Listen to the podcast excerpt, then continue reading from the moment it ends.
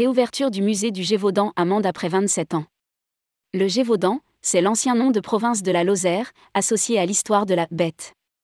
Depuis fin octobre, le musée du Gévaudan a ouvert ses portes à Mende, en région Occitanie, doté d'un fonds de plus de 500 pièces racontant l'histoire de la Lozère, des premiers témoignages de vie jusqu'à nos jours. Rédigé par Bruno Courtin le vendredi 18 novembre 2022.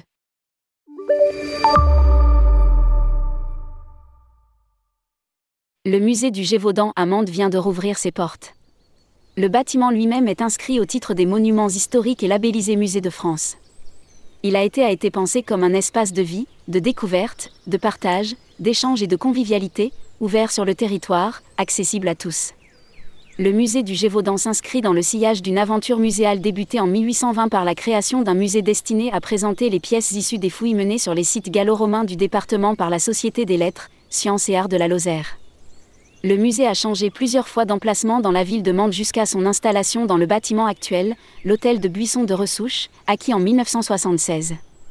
Musée du Gévaudan, déménagement après la réhabilitation du musée Ignon Fabre. Tout d'abord géré par la Société des lettres, sciences et arts de la Lozère, le musée alors appelé musée Ignon Fabre est repris par le Conseil général de la Lozère en 1995, qui entreprend quelques années plus tard une opération de sauvegarde des collections. L'idée de sa réouverture refait plusieurs fois surface mais sans aboutir car les travaux de conservation et de réhabilitation ne sont pas, menés à terme.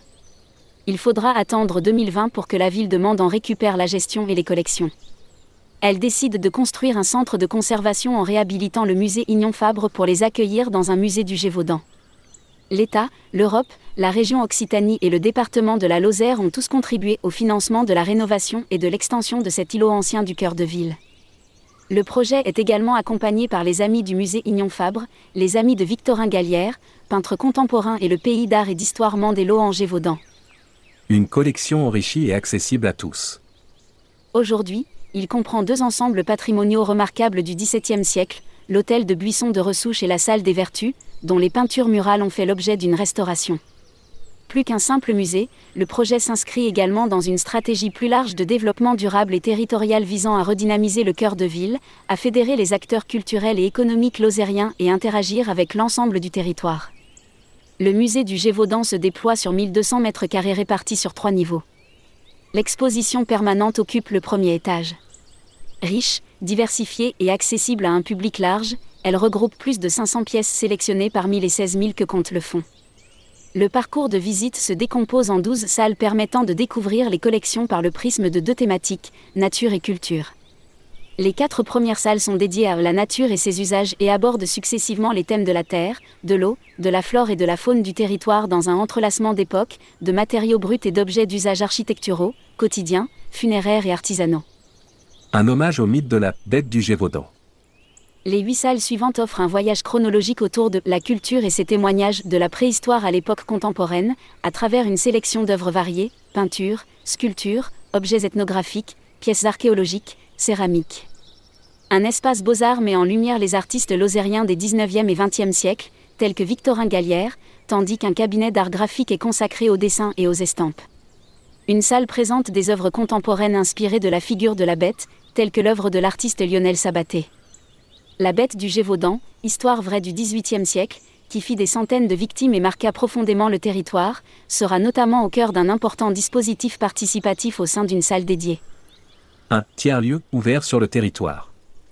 Ce musée inclusif est accessible gratuitement. Le public y pénètre depuis l'entrée historique de l'ancien musée Ignon Fabre, rue de l'Épine.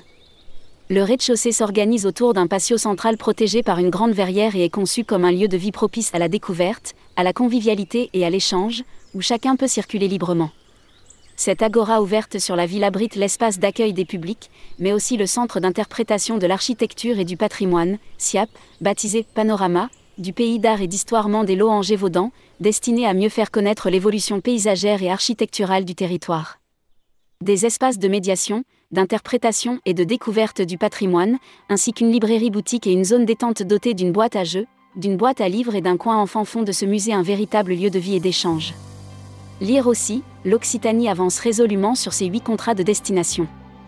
L'espace de médiation Les Établis présentera notamment l'exposition Sur les chemins, qui fera voyager le visiteur du néolithique à aujourd'hui, à travers des jeux à destination du public, cartes à faire coulisser, planches tactiles, clocher de tourmente qui s'active façon boule à neige, reconstruction du mausolée de l'Annuéjol ou des charpentes à la Philibert, fliphook pour comparer la vitesse du train et de la voiture à leur arrivée en Lozère. Toute une palette pour partir à la découverte du territoire. Tout un étage réservé aux actions culturelles.